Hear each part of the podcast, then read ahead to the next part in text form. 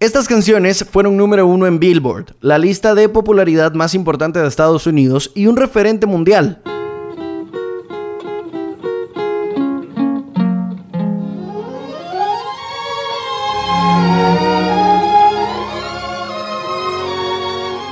...1950... Nat King Cole, Mona Lisa. Mona Lisa, Mona Lisa. 1960... Connie Francis, Everybody's Somebody's Fool.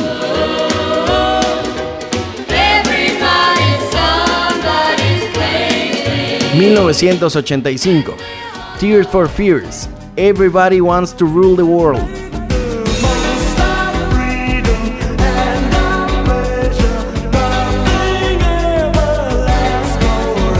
...1995...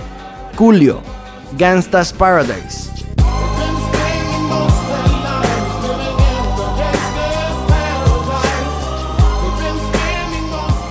2005 50 Cent Candy Shop.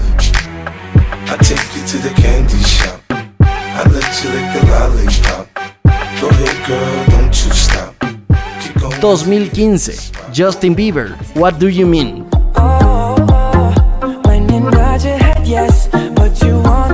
Y acá voy a parar. Con estas muestras creo que está claro cómo ha evolucionado la música, aunque mi invitado lo define diferente. Y si hay alguien con propiedad para hablar de este tema, es Chino Moreno. Chino lleva toda la vida involucrado en la música desde todas las trincheras posibles. Radio, televisión, prensa escrita, producción musical, manager. En radio ha sido director de arte y repertorio desde sus 19 años. Es decir, lleva 54 años seleccionando cuáles canciones sonarán en radio. Con Chino, hablar de música es un tema infinito. Y aunque traté de que esta conversación fuera corta, no me importó mucho el tiempo por disfrutar la conversación con alguien como Chino.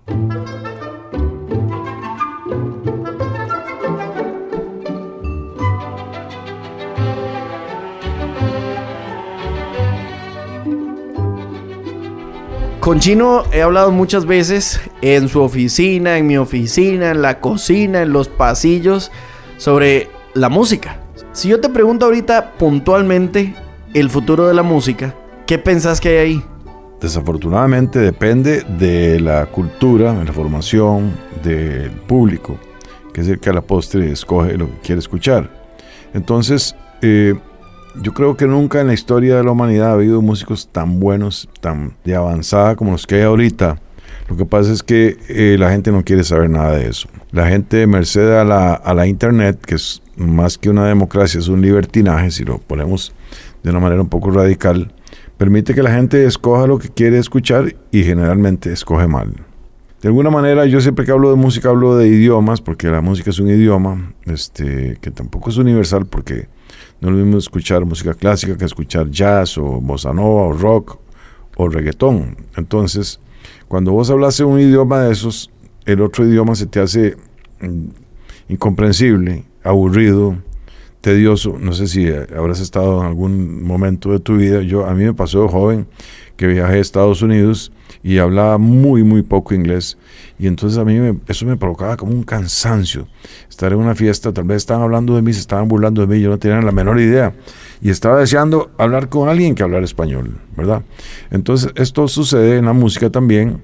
Si vos te acostumbraste en tu casa a escuchar música muy simple ese es el idioma que hablas y te hablan otro idioma no entiendes nada se te hace aburridísimo que quede muy claro no es una cuestión de neuronas ni más ni menos neuronas. Una persona inteligentísima puede estar habituada a escuchar reggaetón y tal vez nunca se va a enterar de otra música que no sea esa. Entonces, como dije hace un rato, la mejor música se está haciendo ahorita. Hay unos tipos haciendo unas cosas fenomenales, experimentales. Voy a decir un nombre, Jacob Collier, por ejemplo. Pero Jacob Collier no va a sonar en radio, ¿verdad? Este, excepto que él haga una concesión y se baje de la nube en que anda y nos grabe algo premeditadamente hecho para, para la radio. Porque es que todo el mundo se conforma más con esa música tan fácil de consumir, como el reggaetón, como el pop urbano, ¿verdad? Como esas baladas pop. Yo creo que hay una involución constante, y esto suena un poco como antipático y este no sé, pero espero que me disculpen los que no estén de acuerdo conmigo. Si uno se va a los años 40, 50, 60, entonces en los años 40 la moda era algo que sonaba así. Para, pam, pam, y luego pasa 1, 2, 3 o'clock, 4 o'clock, rock. Y luego algún chaval muy inteligente se le ocurrió quitarle ese swing, esa gracia rítmica que tenía y se bajó en lugar de tu, tu, tu, tu, tu, tu, tu, pa, tum, pa, tum, pa, tum, tum, pa, tum. Y a la gente le gustó mucho más eso. Yo creo que esto vale la pena que se lo aprendan. Leonard Bernstein una vez dijo, eh, dio una explicación de lo que es una síncopa. Entonces, una síncopa, decía el maestro, que era remover un golpe o un acento donde uno lo estaba esperando o poner el acento donde uno no lo estaba esperando. Entonces, eso provoca una reacción física. Eh, hay música muy sincopada como el, ese bebop, el swing del jazz. La salsa es muy sincopada. No hay nadie que esté haciendo el tum, tum, tum, que es el izquierdo, dos, tres, que esa gracia la tiene el reggaetón. Y para mí, eh, desde mi perspectiva de, músico y de baterista alguna vez, es el ritmo más eficiente, más efectivo de toda la historia de, la, humanidad, que es muy simple, porque lleva un, golpe en cada, en cada eh, pulso, tu, tu, tu, tu, y le mete una, una síncopa que hace que el cuerpo reaccione, que es tum, pa, pa, pa, pa. Yo le digo café con pan. Café con pan, café con pan. En mis años eh, de adolescencia yo iba a tocar era obligatorio tocar por lo menos 45 minutos de una cosa que se llama tamborito panameño, que aquí vino fuertísimo. El ritmo panameño era...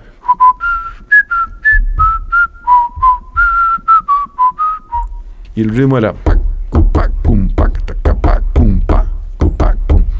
Ese ritmo era súper eficiente, a la gente le encantaba. Cuando tocaba ese ritmo no quedaba nadie sentado. Y eso es lo que pasa con el reggaetón. El problema es que los reggaetoneros han cogido ese ritmo y lo han utilizado como mula de carga para subir un material de muy poca calidad. No es culpa del ritmo, es culpa de que la música es armonía, es melodía y es ritmo. Y escogen ese ritmo que es muy simple y muy efectivo y muy rico para bailar, supongo. Yo nunca bailé. Entonces Encima de eso suben cualquier cosa, cualquier letra, cualquier melodía, cero armonía. Pero si vos tenés tu, tu cerebro acostumbrado a eso, puede ser un tipo, un genio en matemáticas, tal vez no, o puede ser un erudito en literatura, lo dudo mucho, pero, pero puede ser. O sea, no, no, es, no es que sean tontos los que escuchan reggaetón. Sí, para nada. Simplemente no conocen otro idioma y eso les suena facilísimo, riquísimo y lo entienden. Pero ¿por qué conforme pasa el tiempo es más esto lo que se consume yo, yo, no, yo no admito que esto sea lo que todo el mundo quiera escuchar o que esto sea lo que la masa escuche. Si antes se escuchaban cosas mejores, digamos. ¿Pero vos qué edad tenés? Yo tengo 31. Ok. 31 años, este, yo no sé dónde fue el quiebre así absoluto generacional. 2000. Ok, ya, ya vos habías sido curado con otro tipo de música diferente. Hoy día la gente como vos añora eh, y tiene nostalgias ajenas nostalgia de, tu tío, de, tu papá, de tu mamá, que escucharon música de los años 60 y 70 y que vos la tuviste que escuchar ahí porque eso es lo que sonaba en la casa. Sí, sí, sí. Entonces cuando vos oís una canción, por ejemplo, de los Beatles o de Fleetwood Mac o de Phil Collins, te suena bonito, te suena interesante. Aparte, era música, vamos a decir, redundar, más musical que la de ahora. La gente de edad tuya y más, y más arriba se enoja con esta música nueva porque definitivamente entiende de una manera contundente la diferencia entre lo que escuchaba y lo que se escucha ahora. Eh, digamos que en los años 50 hubo un quiebre y luego creo que en los 80 cuando comenzó la tecnología a meterse y los sintetizadores y las baterías electrónicas programables, sonido eh, como, no sé, este, muy, muy tecno, muy electrónico, ¿verdad? Y el reggaetón apareció a mediados de los 90, ¿verdad? Con general. La, la música clásica, por ejemplo, que es un muy buen ejemplo, una obra puede durar de 30 a 50 minutos y tiene 45, 60 músicos tocando simultáneamente. Entonces uno dice, pues hay que tener una educación para eso, no es cierto.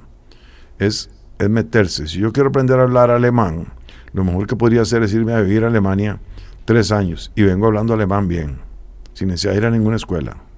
Claro, hablando, ya para leerlo y toda esa cosa dice hay que estudiar, ¿no? Sí. Pero este, eh, esa es la mejor manera. Entonces yo lo que propongo siempre, a manera de evangelizar a la gente y que no se pierdan ese enorme placer que se están perdiendo, es que hagan el esfuerzo, subir esa cuesta, que significa oír una música que al principio te va a sonar aburridísima, pero cuando pasan los siglos, que no, cuando pasan las, las semanas se te vuelve imprescindible, ¿no? Este, por ejemplo, una buena manera de acercarse a la música clásica es escuchar la suite del Cascanueces de Tchaikovsky, que son movimientos muy cortitos, muy diferenciados, es, o el Carnaval de los Animales de Camille Saint-Saëns. Saint Entonces uno se pone a oír eso, o por ejemplo, hay una suite del año 1911 que se llama Los Planetas, de un compositor británico que se llama Gustav Holst. Y vos oís la enorme influencia de Holst en el tema de la Guerra de las Galaxias. De ahí cogieron, de, una, parte de esa suite que es dedicada a Marte. Y es como estar oyendo el tema de la Guerra de las Galaxias. ¿Hay, ¿Hay algo que hacer? Es en la casa. Yo una vez propuse, nadie me dio bola, hacer un tema como que en las escuelas públicas eh, pusieron un sistema de sonido y que en lugar de tocar la campana para el recreo, soltaran música clásica. Y cuando termina la música clásica, ¡cloc! silencio, van para clase otra vez. Entonces los niños aprenden a relacionar la música clásica con un momento placentero. Por supuesto. Y, y, el oído y el cerebro se van acostumbrando a eso, porque todos tenemos oído y cerebro para eso. Ok, ok, bueno, hay cada tarea eh, con buenas recomendaciones y los ejercicios para conseguirlo, ¿verdad? Para reeducarse un poquito o educarse. Chino, hablemos de radio. Toda tu vida.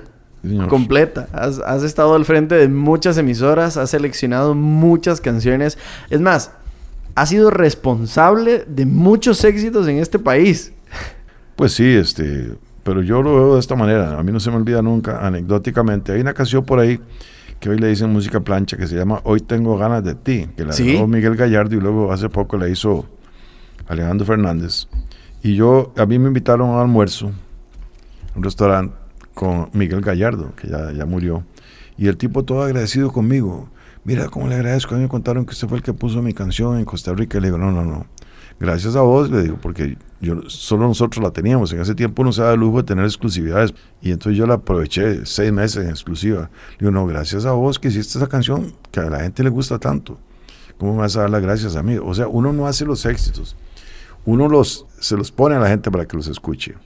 Y ahí viene otro tema que, que a mí me apasiona, que es esa parte precisamente, que vos la has vivido por tu edad y por la experiencia que tenés en radio, que durante muchos años nosotros de alguna manera éramos el último filtro de una serie de filtros por los cuales pasaba la música antes de llegar al oyente. Ok, el primer filtro era que había que conseguir un estudio de grabación y era muy caro. Y para hacer un disco vinil había que hacer 500 mínimo, porque el proceso era muy costoso como para hacer un disco, ¿verdad? Entonces ibas donde un, un señor que era un director de arte y repertorio, que se llama AIR o A&R, que oía tu, tu cassette o lo que fuera, y entonces sí está interesante, vamos a, vamos a escucharlo más. Él llamaba a sus, eh, sus, asesores, sus amigos, escuchaban entre todos y entre todos decidían, sí, entrémosle a esto, vamos a grabarlo, vamos a ir a tal estudio, vamos a buscar tal arreglista, vamos a meterle la Sinfónica de Londres o, o una marimba, lo que fuera. Y le ponían cerebro y luego hacía un disco y el disco iba a la radio. Y en la radio había, vamos a decir, un mozote como vos o como yo, que decía, no, eso no me sirve. Al final la gente escuchaba una, una canción que había pasado por una serie de etapas de, filtración. Hoy día no hay ninguna filtración. Cualquiera graba una canción y la sube.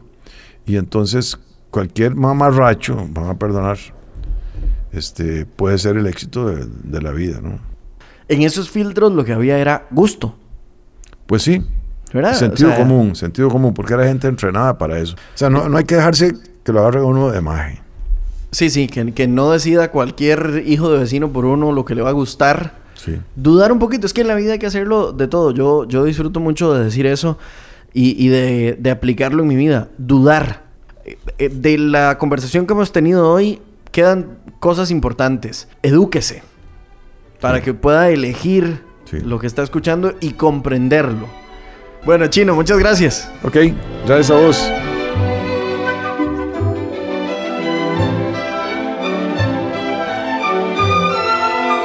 En la próxima conversación, Roberto Alfaro.